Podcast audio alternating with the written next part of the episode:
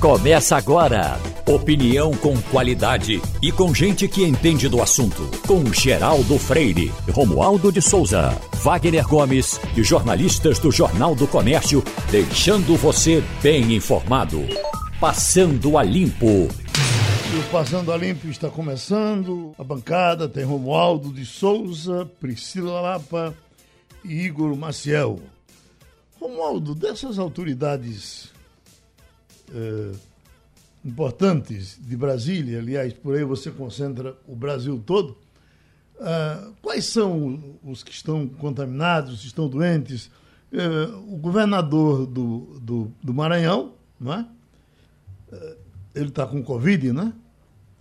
Flávio Dino, hum. do Maranhão, está com Covid e também o governador do estado do Rio de Janeiro, Geraldo. Aqui em Brasília, a maioria dos ministros já teve, uh, já foi infectado pelo menos uma vez e nessa semana, nessa virada do ano, não tinha ninguém infectado. Agora, posso dizer que tem uma ministra que está chamuscada. Sabe quando você passa ali pertinho daqueles, carri daqueles carrinhos que tem o cachorro, o cachorrinho, quer dizer, o espetinho hum. sendo assado que você passa e sente o cheiro de fritura? Pois a ministra Flávia Arruda está fritada, literalmente fritada.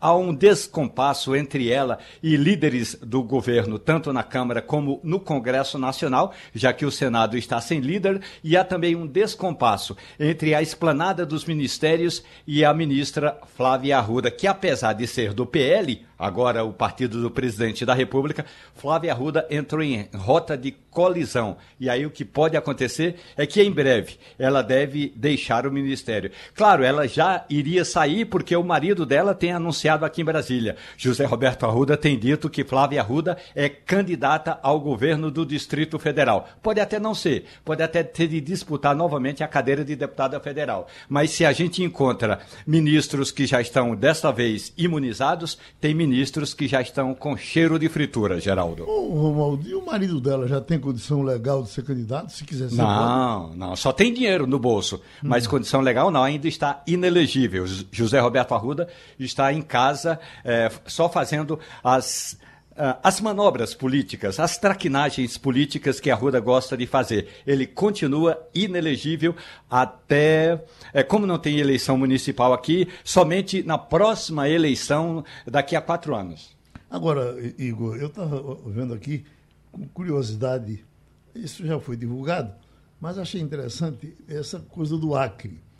Porque uhum. o, o governador do Acre, Cameli, é do PP é o principal partido de apoio ao presidente da República, e, e a, a acusação de falcatrua e tal, e aí uma desconfiança, porque passaram pela, pela, pela conta do pai dele do, do ano passado 420 milhões e 400 mil reais.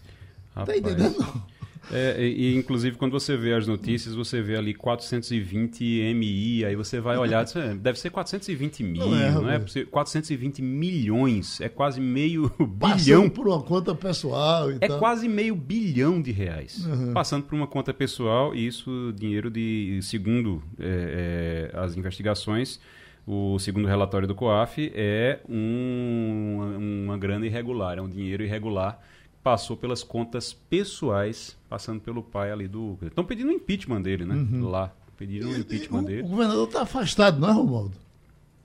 Geraldo, eu não tenho essa informação do afastamento de, de Cameli, a, não. A Polícia Federal andou por lá, né? não sei se só pegou é, as coisas. É, né? a, a, investigação contra é, a família Cameli, e aí passa pelo governador Gladson Cameli, aponta indícios de irregularidade. Mas para ele ser afastado, primeiro tem que passar pelo Superior Tribunal de Justiça, depois pela Assembleia Legislativa, Geraldo. Agora, isso foi nos oito primeiros meses de mandato. Viu? Sim. Não foi assim, isso, não, vamos, vamos ver aqui como é que funciona para depois fazer alguma coisa. Não.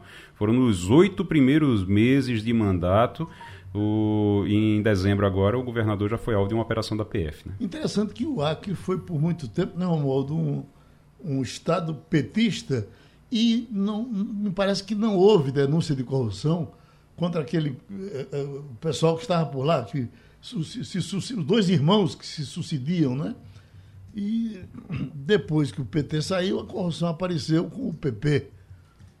É, Geraldo, os dois irmãos é, que se envolveram é, com a política, aliás, estão fora hoje, né? Os Viana, uhum. o, Jorge e o Tião. O Jorge foi governador, o Tião era senador, e aí é, não houve denúncias de corrupção contra os petistas. Aliás, a história do PT se fortaleceu muito no Acre desde a época de Chico Mendes, aquele seringueiro que também era presidente da CUT estadual e que foi assassinado no final dos anos, no final é, do ano de. Agora não me lembro o ano, mas foi aí faz um bom tempo. Então uhum. o PT sempre foi muito forte. E teve uma senadora da República, né, Marina Silva, que também virou ministra do Meio Ambiente depois disputou a presidência da República. Então, não tem denúncia de corrupção contra os irmãos Viana, o Jorge Viana, que foi governador, e Tião Viana, que comandou, os, que foi senador e acabou comandando também, foi presidente do Senado quando Renan Calheiros teve de renunciar. E Marina Silva tem aparecido por aí, Romualdo?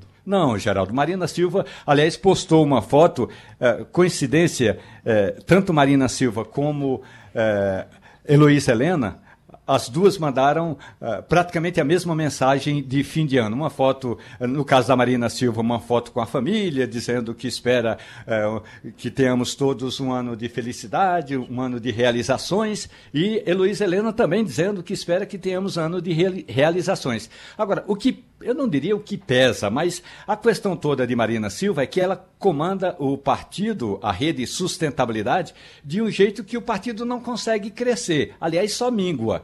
A rede elegeu o senador Contarato, Fabiano Contarato, lá do Espírito Santo, ele estava bem, fez denúncias, eh, foi pressionado, eh, foi achincalhado pelos bolsonaristas pela condição dele de ser, eh, um, um, de ser casado e, ser, e, ter uma relação homoafetiva. Aí o, o cara deslanchou lá na CPI de repente virou a casaca, saiu da rede sustentabilidade e entrou para o PT. Então, o que ocorre com a senadora, com a ex-senadora Marina Silva é que ela comanda a, a, rede de um jeito, Geraldo, que o partido não cresce. Uhum.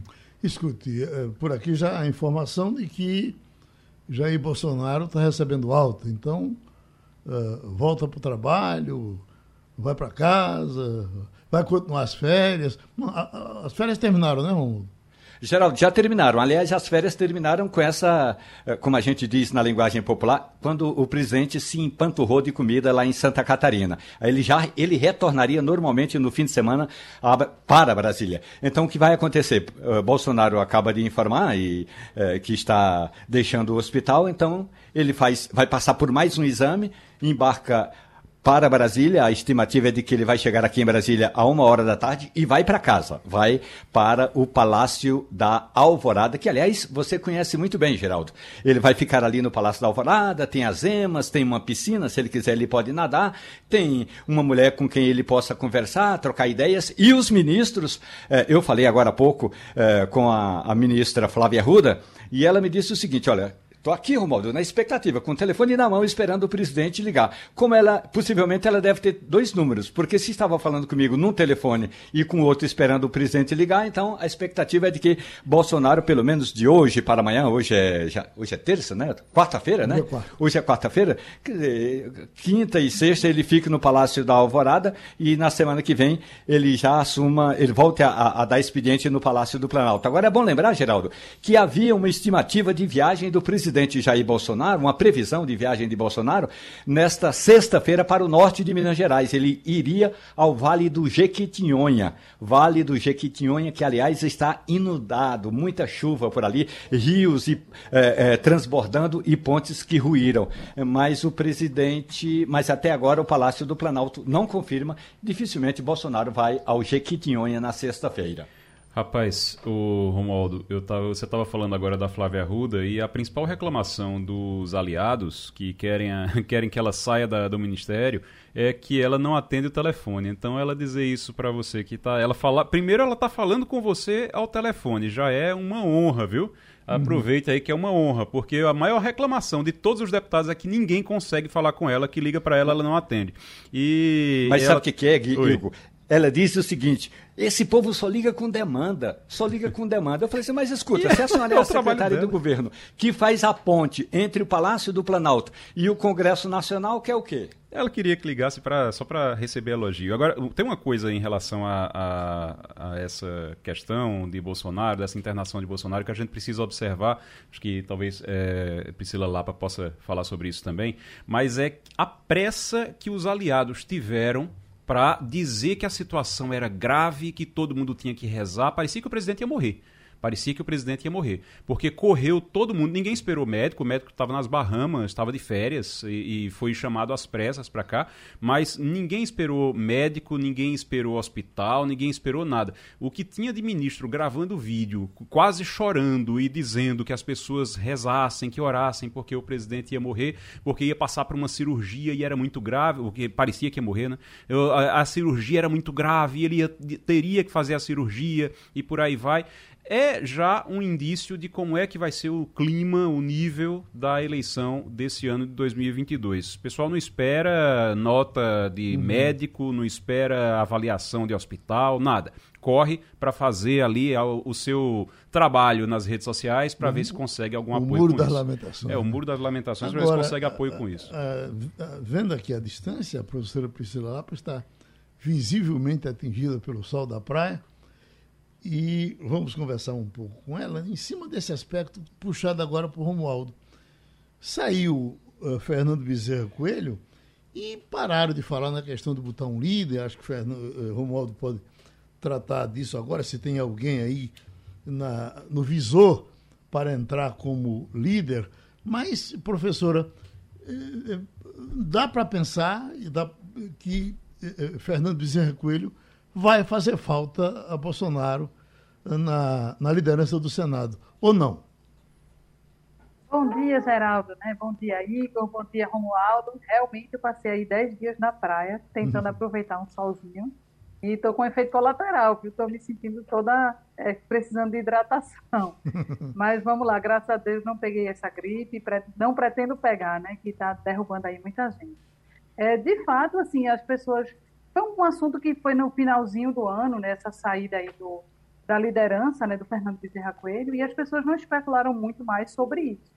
Mas é óbvio que uma relação ela é feita né, de, de dois viés. Então, é, Fernando Bezerra Coelho se beneficiava ao ter esse papel de articulador político, ele conseguiu capitalizar politicamente muita coisa para o reduto de Petrolina, para potencializar a candidatura do Miguel Coelho, mas, por outro lado, o governo Bolsonaro tinha um fortíssimo aliado, né? tinha alguém que entende bastante desse processo de articulação política, que está aí, vocês falando aí sobre a ministra Flávia Arruda, é evidente que esse é um dos calos do governo Bolsonaro, a dificuldade de manter uma relação com mais assiduidade, com, com o cuidado que tem que se ter nessa relação política com, com essa base no Congresso.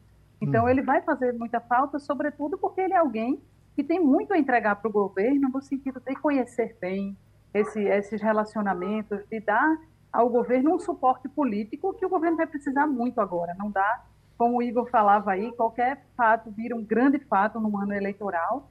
Realmente essa questão da, das correntes de oração nas redes sociais chamou bastante atenção. Né, o pessoal, do, principalmente civil, para dar uma certa reanimada na base evangélica. A gente viu muita liderança religiosa trazendo de volta essa questão de colocar Bolsonaro como alguém enfiado, como um verdadeiro messias. As pessoas gostam muito de utilizar esse trocadilho. Então, recebi em vários grupos assim as mensagens que circulavam com esse foco animando a base. Né? Serviu para isso, para dar uma reanimada nessa base né, de, de, caráter mais de fundamentação religiosa. Mas não, não é só isso que define uma eleição. Essa articulação política ela é fundamental, ela é essencial e é um dos pontos vulneráveis é, da atual né, gestão do governo Bolsonaro, que nunca acertou exatamente muito a mão. Eu acho que principalmente no Senado, que tem sido uma casa que é um calo para o governo, é uma casa que né, demonstrou ao longo, principalmente de 2021, que não, não alivia, né, que muita coisa que é colocada, a Câmara consegue ainda aprovar, mas o Senado faz o seu poder de veto, e é, a presença do Fernando Bezerra como um líder nesse sentido ajudava bastante Bolsonaro a minimizar um pouco os efeitos desse desafio, dessa pedreira que virou o Senado para o governo. E não se fala muito no assunto, foi um assunto que realmente ficou ali no limbo né, de 2021, mas a semana só está começando, Bolsonaro voltando agora ativa.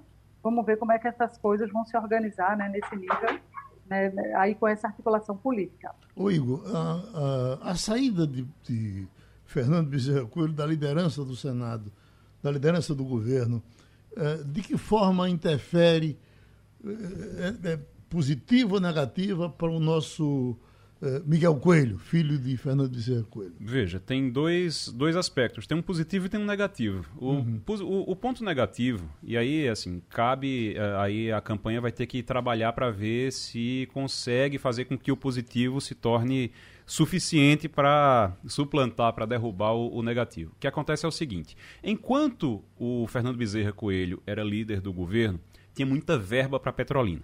E a partir dessa verba para Petrolina, ele se conseguia muito apoio, não só em Petrolina, mas ali naquela região. Então, Miguel Coelho utilizou isso e utilizou isso muito bem. E utilizou isso de forma republicana. O dinheiro vinha, ele utilizou de forma republicana. O dinheiro vinha, ele utilizava, vem do, do governo federal, ele utilizava isso para Petrolina e acabava ganhando ali uma força, um fôlego em toda a região, em todo o sertão.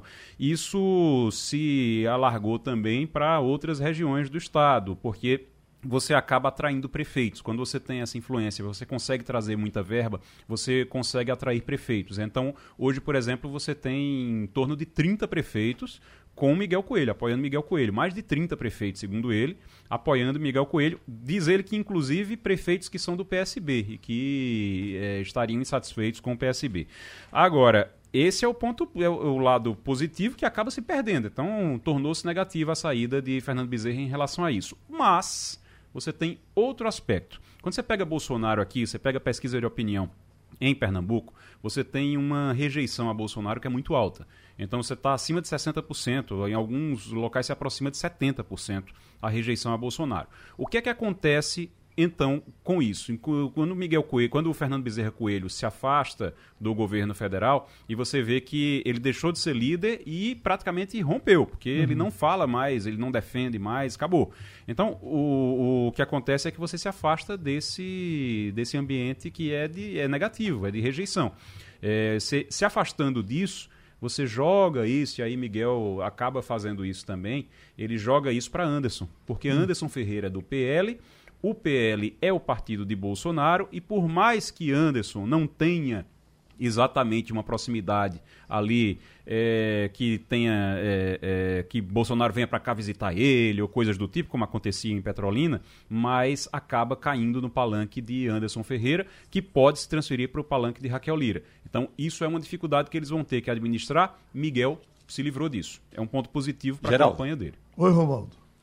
Tem uma informação importante que é a seguinte: o senador Jorginho Melo, ele é do PL de Santa Catarina e que foi um dos integrantes da tropa de choque do governo na CPI da Covid-19, quer ser o líder do governo no Senado. Jorge, aliás, Márcio Bittar, do PSL do Acre, não quer, mas Bolsonaro quer. E por que Márcio Bittar não quer? Porque o Márcio Bittar disse que tem muita coisa para fazer no Acre, está com a campanha no Acre e que é, teria de ficar muito tempo em função da liderança do governo. Portanto, o nome mais provável, ou o nome que o presidente Bolsonaro gostaria que fosse, é de Márcio Bittar, do PSL de, do Acre, que, que, aliás já integra a bancada de líderes. Mas ele seria o substituto de Fernando Bezerra Coelho. Jorginho Melo quer, mas Bolsonaro acha que Jorginho Melo não tem é, é, essa habilidade toda para negociação. Ô Romualdo, depois de, de da CPI e de tudo que foi feito e falado na CPI, eu achava que o Marcos Rogério seria o, o, o principal é, candidato ah. de Bolsonaro para ser líder. Não é, não? Não, não, não passa pela cabeça. Ele, ele não tem. O, o, Marcos Rogério não tem nem o apoio do presidente Bolsonaro para disputar o governo no estado, lá em Rondônia, porque o Marcos Rogério ele é do DEM e ele não quer ir para o novo partido deve ir para uma outra legenda. O problema é que ele não está a, a, casando o objetivo dele de ser candidato ao governo do Estado com outra legenda, que talvez até pudesse ser o PSL. Então, a, a princípio, o, o, Marcos Rogério não tem apoio nem de Bolsonaro para ser candidato ao governo do Estado. Trazer mais um assunto muito sério aqui para o Passando a Limpo, um assunto da maior importância, solicitado inclusive por médicos, cientistas aqui do Estado que querem ouvir o neurocientista Paulo Breiner falando sobre esse caso. Uma reportagem que apareceu na TV Record, depois pela internet algumas pessoas receberam. Eu recebi do médico Misael Vanderlei, impressionado com os resultados apresentados na matéria. Também sugerindo que a gente escutasse o doutor Paulo Breiner sobre esse assunto. O doutor Paulo Breiner chefia o setor neurológico do Hospital da Restauração. Já há algum tempo faz cirurgia de pessoas com o mal de Parkinson para reduzir o, o tremor das mãos. Já faz há muito tempo também a cirurgia eh, para curar epilepsia. E ninguém melhor do que ele para falar com a gente sobre esse tema e ele aceitou falar. Então, eh, alongando um pouco mais a conversa, o repórter eh, André Tal, um rapaz aí da casa dos 35 anos mais ou menos, começou a sentir o problema do, do mal Parkinson. E eh, fez a reportagem em cima dele mesmo, mostrando o que ele sentia, mostrando, inclusive, como foi o tratamento que ele recebeu, as reações positivas que teve depois do tratamento, ouvindo também diversos, diversos eh, pacientes tratados pelo médico, que é um médico brasileiro chamado Mark Abreu e que faz está fazendo esse trabalho que ainda é experimental a serviço de uma ONG. Doutor Paulo Breiner, por gentileza, uh, qual a história do doutor uh, Mark Abreu? É, é do seu grupo? O senhor já se, dá, já se dava bem com ele? Veio saber dele agora? Qual a situação desse médico? Bom dia, bom dia bom a todos, dia. Geraldo. É realmente um médico que tem um currículo é, muito bom. É, as universidades que, segundo a internet aponta, ele se fez a formação, são universidades de grande prestígio no mundo. Inclusive, ele tem um, um, uma passagem exitosa com uma, uma, um artigo muito bom sobre um aparelho para identificar de forma contínua a temperatura do corpo e a temperatura do cérebro sem causar nenhuma invasão, sem precisar de nenhuma invasão, ou seja, nenhuma agulha, nada complicado. E que, sim, a temperatura do corpo e a temperatura do cérebro são parâmetros importantíssimos para avaliação de vários problemas.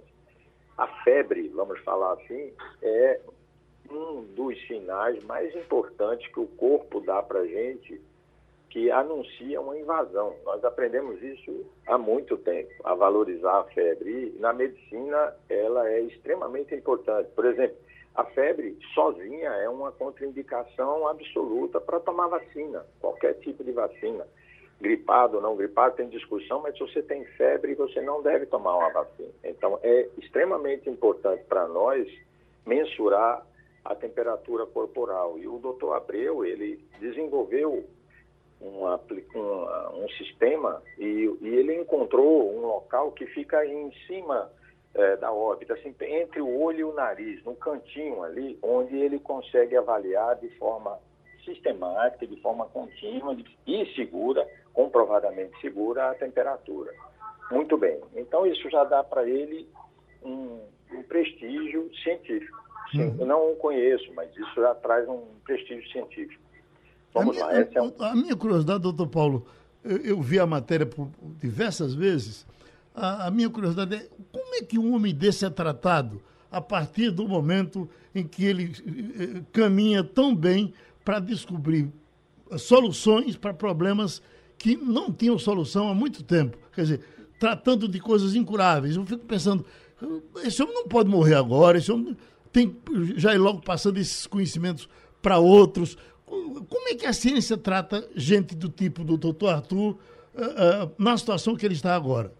do jeito que você disse, a ciência, a, a fazer ciência significa desenvolver algo que possa ser reproduzido, Geraldo. Isso uhum. é o uhum. resumo que a gente pode dar o conceito de ciência. É eu desenvolvo um mecanismo, desenvolvo um tratamento, desenvolvo um equipamento que pode ser usado no mundo todo. Vamos lá.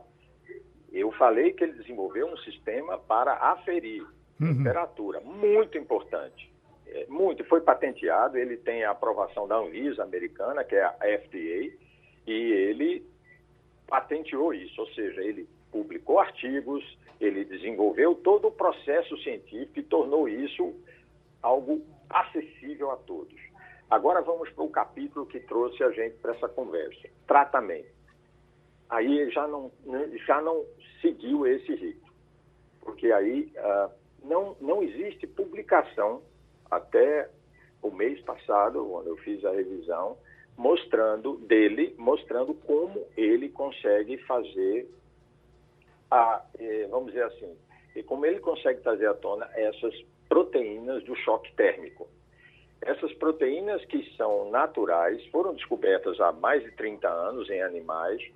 Tem centros de pesquisa, por exemplo, o Brain Research do Queen Square, que é um dos maiores hospitais de pesquisa de Londres, tem uma fundação que trabalha com as proteínas de choque para tratamento de esclerose múltipla, que é uma doença onde a medicina deve muito ao paciente, a medicina não alcançou um tratamento eficaz. Aliás, são várias as doenças dessa lista que nós, médicos, controlamos os sintomas, diminuímos a progressão da doença, mas não conseguimos curar o paciente.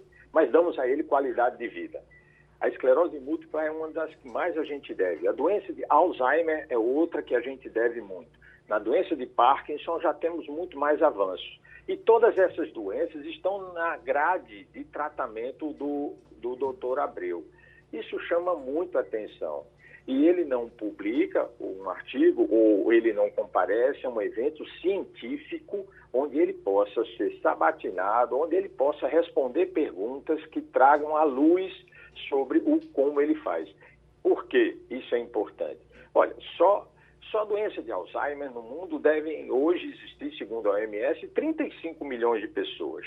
No Brasil, mais de um milhão de pessoas. Doença de Parkinson no Brasil são estimadas 200 mil pessoas, só no Brasil. Como é uma pessoa ou um serviço vai conseguir atender a elas? É impossível. Por uhum. isso que a ciência diz assim: mostre a todos o que você faz para que seja reproduzido. Seja reproduzido para que ajude a mais pessoas. Já chama atenção. A Sociedade Brasileira de Esclerose Lateral Amiotrófica, que é muito organizada, ou seja, é uma sociedade criada pelos pacientes e familiares e amigos dos portadores de esclerose lateral amiotrófica. É um site muito organizado.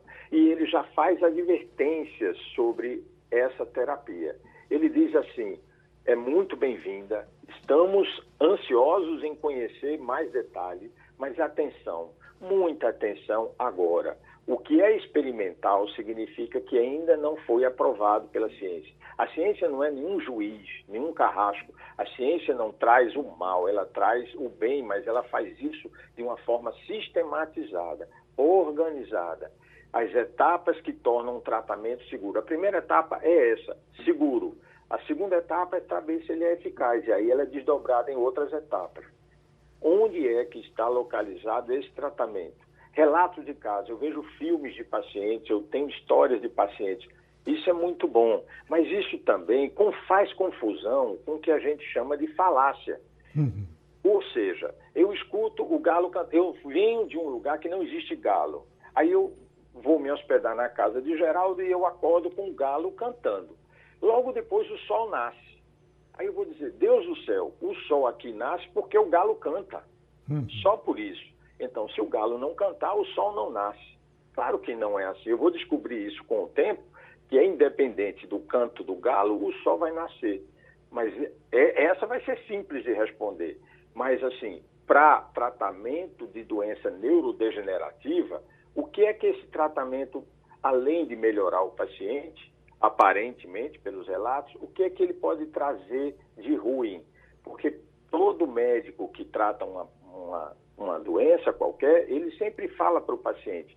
E isso pode não acontecer como a gente quer, e isso pode não acontecer como está previsto, mas a chance é tantos por cento, 2%, 10%, 30%, e vamos aqui decidir para onde vamos. Não existe na medicina científica, ou seja, medicina baseada em evidência, uma razão para se aplicar um tratamento onde o risco é muito maior que o benefício. Mas para eu saber que o risco é maior que o benefício, eu preciso saber qual é o risco.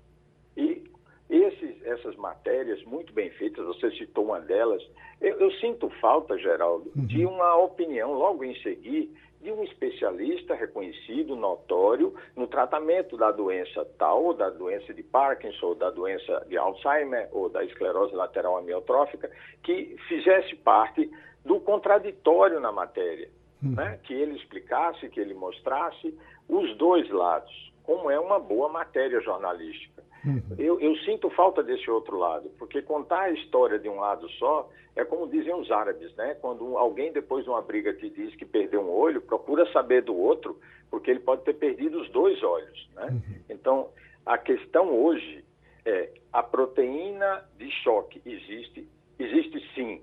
Ela pode trazer realmente uma mudança no genoma, na expressão de vários genomas de células cerebrais, sim. Dificuldades, ela é intracelular eu preciso agir dentro da célula. Todas as proteínas que estão fora da célula são de mais fácil acesso para tratamento. Essa é uma proteína intracelular, ela está lá no citoplasma, difícil acesso. As pesquisas estão existindo para isso acontecer?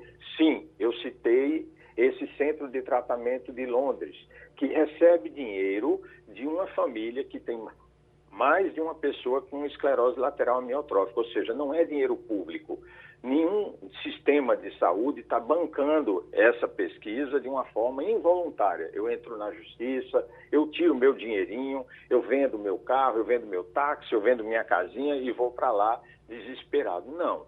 Existe uma fundação que olhou a pesquisa e disse isso pode dar certo e colocou dinheiro lá. Como existem as, os sistemas de fomento o CNPq é um deles, nós temos nos Estados Unidos o NIH, nós temos vários sistemas que financiam pesquisa, mas aí você tem que apresentar para eles o seu projeto. E aí você pode ir até como um voluntário, você vai como voluntário numa pesquisa experimental, porque a sua doença não tem mais nenhum tratamento conhecido na medicina, mas você não vai pagar, porque esse fundo vai pagar. E esse fundo que paga, ele também fiscaliza ele também cobra resultados, ele também cobra transparência.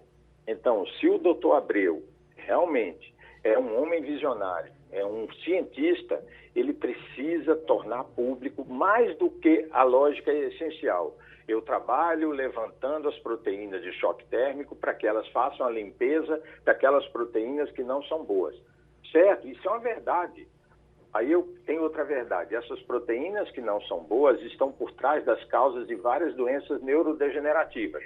Em Alzheimer, que é a alfa-sinucleína, a, a, proteína tal, na doença de Parkinson. Eu tenho várias proteínas que são modificadas, são proteínas doentes, que estão ali causando a doença, matando os neurônios. Segunda verdade.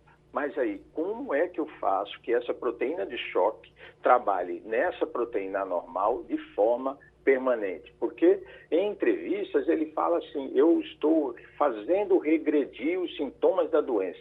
Olha, Geraldo, nós acompanhamos várias pessoas que prometeram cura para várias doenças incuráveis, algumas, a última delas está bem presa agora e fez muito mal a muitas moças, muitas mulheres de muito, de muito bom credo.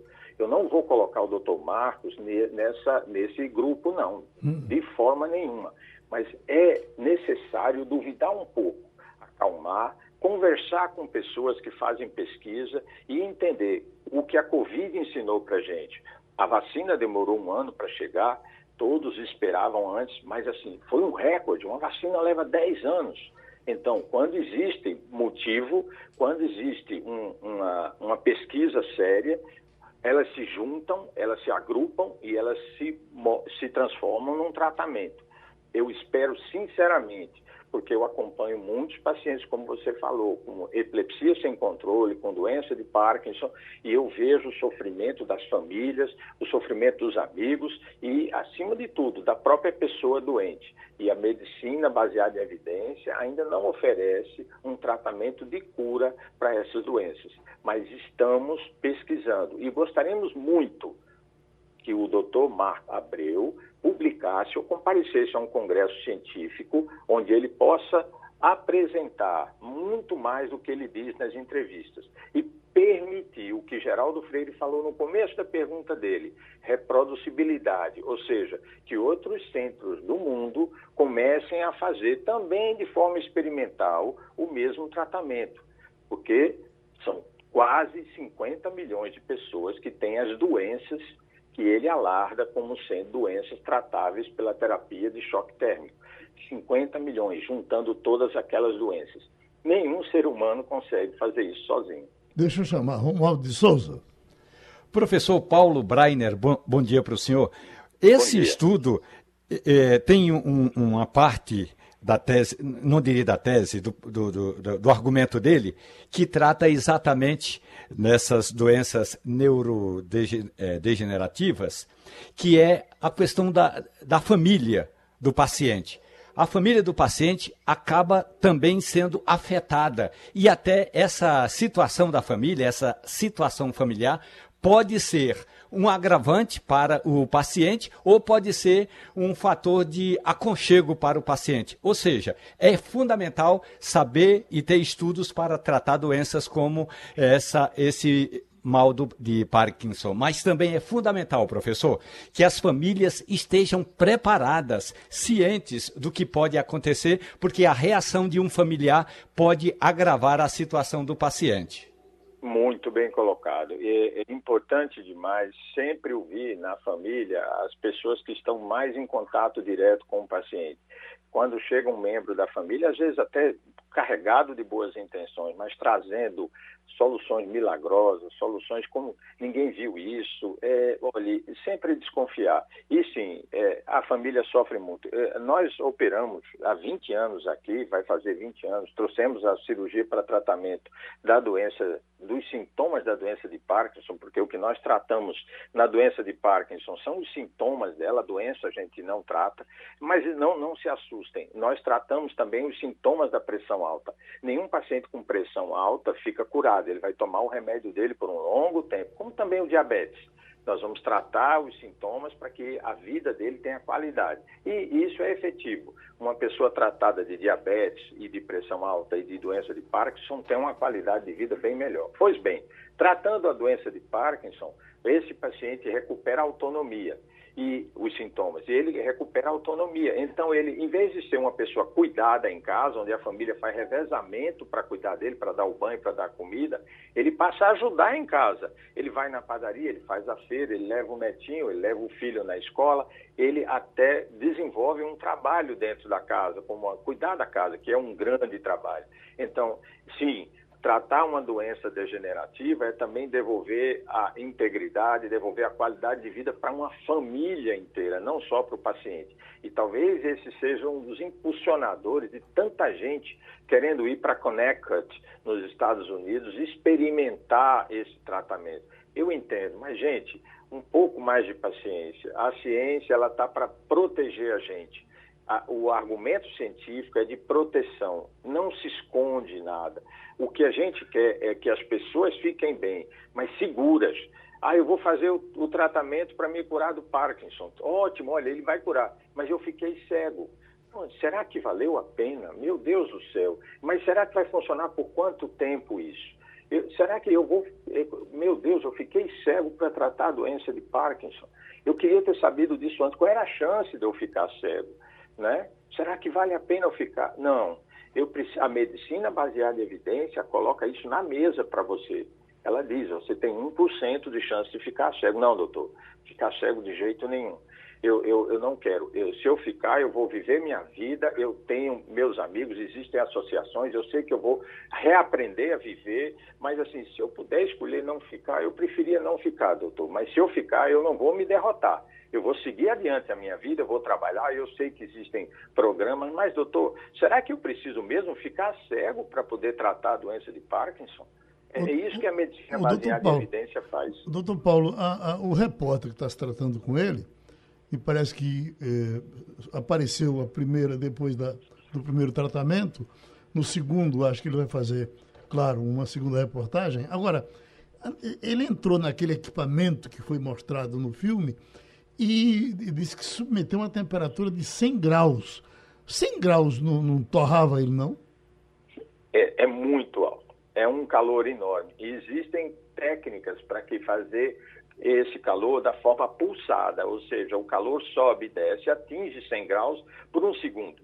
Hum. Depois desce para 30 graus e depois volta para 100 graus em um segundo. E são técnicas de pulso. Nós usamos isso em, de, em, várias, em, em vários tratamentos na medicina. É fazer na forma pulsada você não sustenta aquilo. Aí eu faço uma dose de corticoide de 50 miligramas de uma prednisona, mas eu faço um pulso, depois eu reduzo. Eu faço o choque térmico por um segundo, depois eu faço essa redução. É possível isso sim. A questão do repórter é que depois, nessa matéria, ele aparece uh, feliz e, e se movimentando bem. Mas, mas isso eu posso conseguir com uma dose extra de levodopa. Eu posso conseguir isso é, fazendo um implante cerebral ou uma radiofrequência cerebral. A questão é aquela que eu falei, por quanto tempo? Uhum. Por quanto tempo isso vai acontecer e qual é o eventual prejuízo que eu vou ter com isso? Começando pelo contrário, qual é o prejuízo, qual é o problema que eu vou ter e por quanto tempo esse tratamento vai sustentar? Por isso que é classificado como experimental. Hum, a doutora Priscila está bem curiosa lá do outro lado. Doutora Priscila Lapa? Eu estava prestando aqui atenção nessa questão de, de como as pessoas querem fórmulas mágicas, né? Assim, de como a paciência com o processo científico ela está cada vez mais curta, né? Diante dessa profusão aí de informações que a gente tem. Como é que o senhor enxerga essa o caminho, né, que a ciência poderia trilhar para gerar informações e as pessoas acessarem isso e passarem a confiar novamente, ter as suas próprias fontes seguras e não saírem buscando essas fórmulas mágicas? Teria um caminho pedagógico, digamos assim, para a população?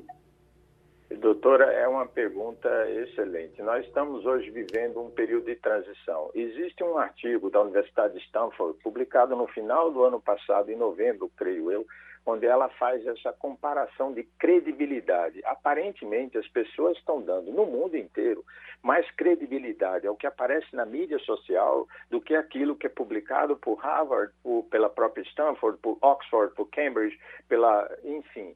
Existe uma corrente, inclusive filosófica, o, que, é, que questiona isso já há algum tempo. Acho que a senhora conhece Zygmunt Bauman, o medo líquido, onde ele coloca isso de uma forma fácil de explicar a atração que a mídia faz, o vídeo, a explicação, aquela coisa traduzida numa linguagem que eu entendo.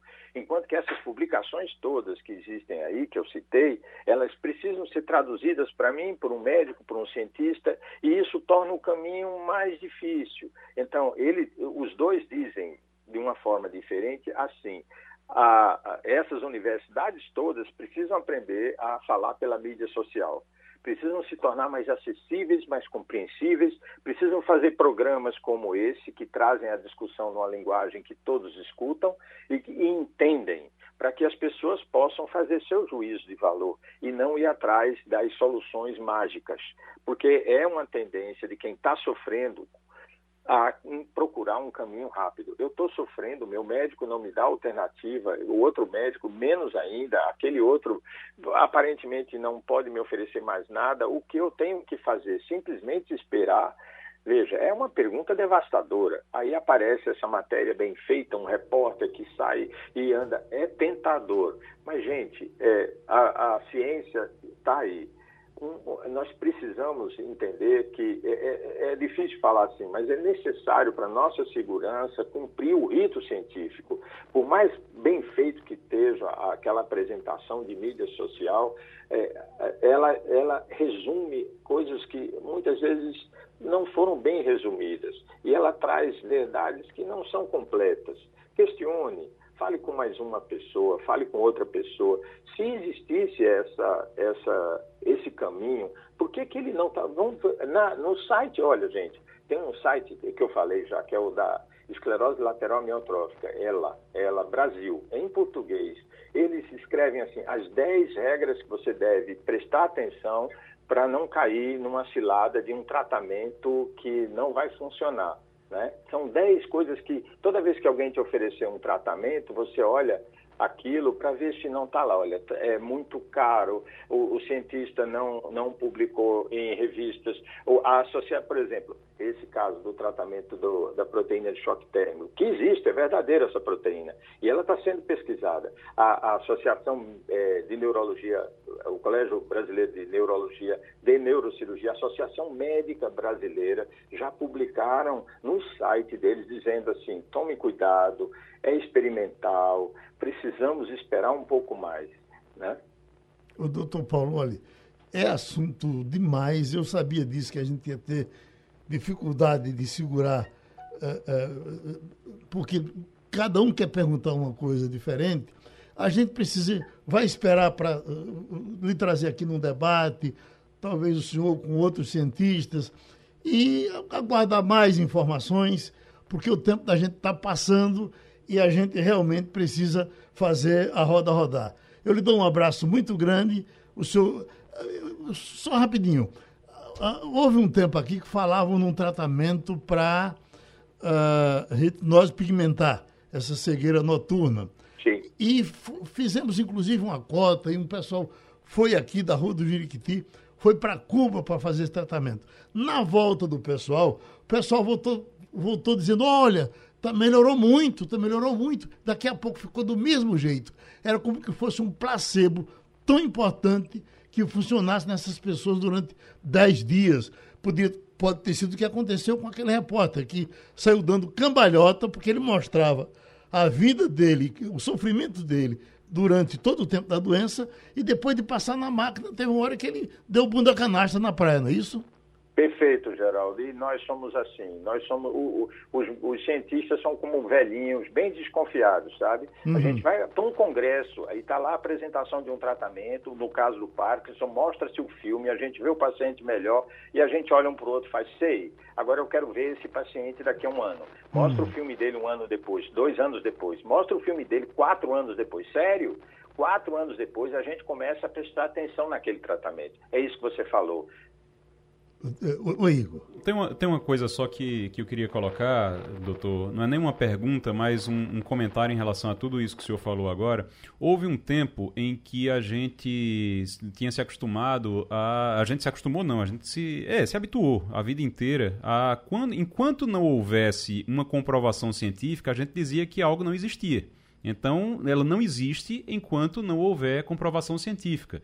E parece que de, um, de alguns anos para cá, a gente meio que está querendo ultrapassar isso, ou já ultrapassou isso, e a gente passou a acreditar é, nesse tipo de coisa. Isso vai de tudo, vai até de. de claro, é, é uma, uma situação diferente dessa que a gente está falando aqui, mas vai até dentro dessa coisa do, da, da, cloroquina, por exemplo, que, olha, vai ter que esperar a vacina. Não, já tem um. Vê, a, que coisa tão boa. Já tem ali um medicamento que já está pronto e que é barato e que tem abundância no Brasil. Todo mundo ali, muita gente abraçou aquela ideia, mesmo que não tivesse comprovação científica. Se não tem comprovação científica, não existe. Era essa a ideia que a gente tinha antes. Hoje em dia, isso parece que mudou, né?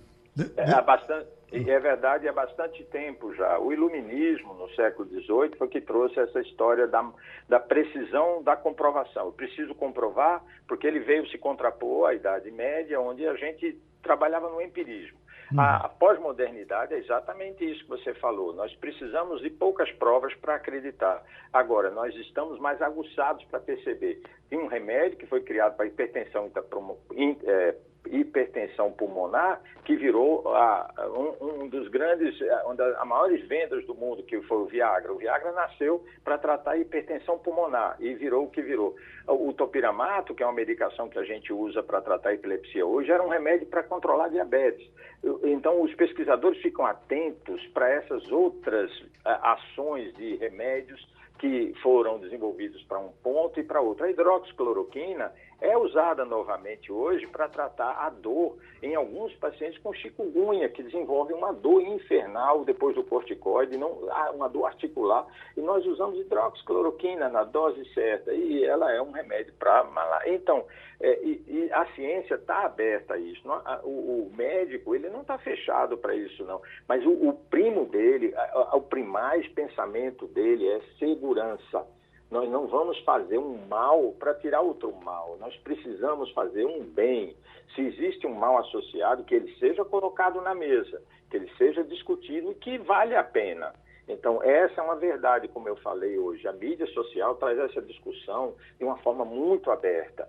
E, assim, existem pessoas, infelizmente, que se aproveitam para resumir aquilo de uma forma que pareça tão simples e tão óbvio que é verdade, mas às vezes é só meia verdade. Então, é o seu senso crítico. Critique, procure, espere um pouco mais. Nós queremos seu bem, a ciência quer seu bem, mas a, a ciência não pode ter pressa, porque muitas coisas precisam ser feitas devagar. Doutor Infelizmente. Paulo, escuta, nem Deus ajudando, eu posso me resolver hoje aqui com o resto do horário, que nós estamos já pertinho de terminar. O assunto é grande demais, eu sabia que ia ter essa consequência. Já quero agradecer os que estão lá esperando que participariam de outros temas. Não vai dar para participar. Agradecer a doutor Paulo. A gente se encontra depois falando desse e de outros assuntos, porque a gente tem o prazer de contar sempre com a sua colaboração. Eita, Romualdo? Ô, Geraldo. Diga alguma olha, coisa. É, sim, vou dizer. Vou dizer o seguinte: tem uma, digamos, uma confusão que aí eu espero que a professora Priscila Lapa me ajude a resolver esse dilema do PT. A confusão é a seguinte: Lula já disse que vai ser o presidente da República, por ele não teria nem eleição. Lula já disse que Guido Mantega vai cuidar da economia e ele não consultou ninguém. Até a presidente do partido, a deputada Gleisi Hoffmann, não gostou dessa situação toda, porque todo mundo sabe, qualquer pessoa em sã consciência, até os petistas sabem que Guido Mantega não é propriamente o ministro da Fazenda ou o ministro da Economia. Ele faz o que o presidente quer, haja vista o que ocorreu na gestão da presidente Dilma Rousseff. Portanto, está criando um celeuma dentro do PT essa história de o próximo eh, res, responsável pela, pela área de economia da proposta eh, partidária do PT, política do PT, para disputar as eleições, será o economista Guido Mantega. Doutora Priscila? Lula anda falando demais, né? Eu acho que ele está muito empolgado pelo, pelos números das pesquisas de intenção de voto e ele tem feito algumas movimentações né, que não ajudam muito em articulações políticas importantes que o partido ainda precisa fazer para o processo eleitoral de 22. A gente tem situações delicadas em alguns estados, com algumas lideranças políticas, e definitivamente esse tipo de postura, de agir como se já estivesse eleito, é o famoso salto alto, mas é o que todos os especialistas têm alertado que esses cenários, eles são cenários de hoje, eles são cenários temporários que podem ser alterados ao sabor dos eventos, dos acontecimentos que terão aí ao longo de todo o ano de 2022. Então é mais um, um momento assim que é como se fosse Lula voltando a ser Lula, né? Quando ele se sente confortável em uma determinada posição que, que ele se encontra, ele começa a revelar realmente. Isso é muito característico, aliás, dos políticos, né? Que na maior parte do tempo seguram um pouco a língua para poder fazer os jogos, os jogos e as articulações necessárias, mas quando se sentem num lugar de conforto, acabam falando o que de fato pensam, o que de fato pretendem, né? Fica aí o alerta né, para aqueles militantes mais empolgados que acham que está tudo resolvido, porque de fato esse tipo de, de fala, esse tipo de postura pode não ajudar nesse longo caminho de articulações políticas que o Partido dos Trabalhadores ainda tem pela frente. O salto alto definitivamente não, não vai ajudar em nada. Quer insistir no assunto manteiga porque está mexendo com o Brasil esse, esse, esse depoimento, né? Muita gente falando sobre o assunto, está repercutindo muito. Eu estava vendo agora informação da, da Bolsa de Valores, por exemplo. A Bolsa de Valores caiu, está caindo agora nesse momento.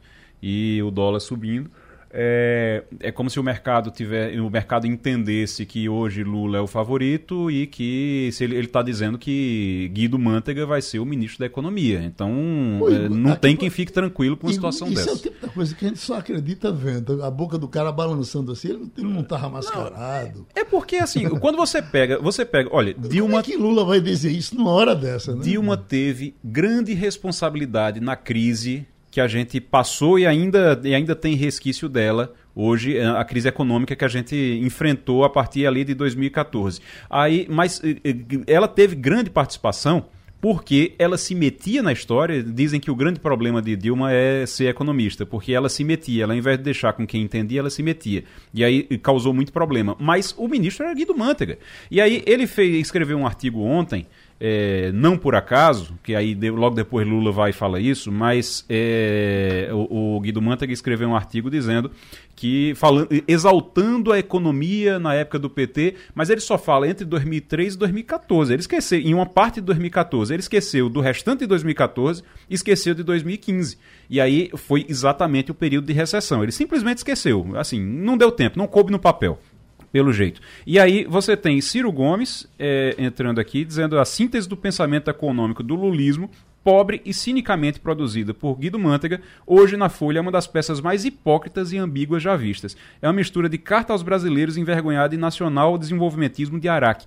Olha, o pior é que o Ciro Gomes está certo. E aí eu vou dizer uma coisa, só para encerrar, que eu sei que o tempo está curto, Geraldo, mas num país em que a gente tem Ciro Gomes é a pessoa com mais juízo, Renan Calheiros é a pessoa mais honesta e Guido Mantega é, aí pelo que disse Lula, um possível futuro ministro da Economia, estamos ferrados. Né? Terminou Passando a Limpo. Você ouviu opinião com qualidade e com gente que entende do assunto.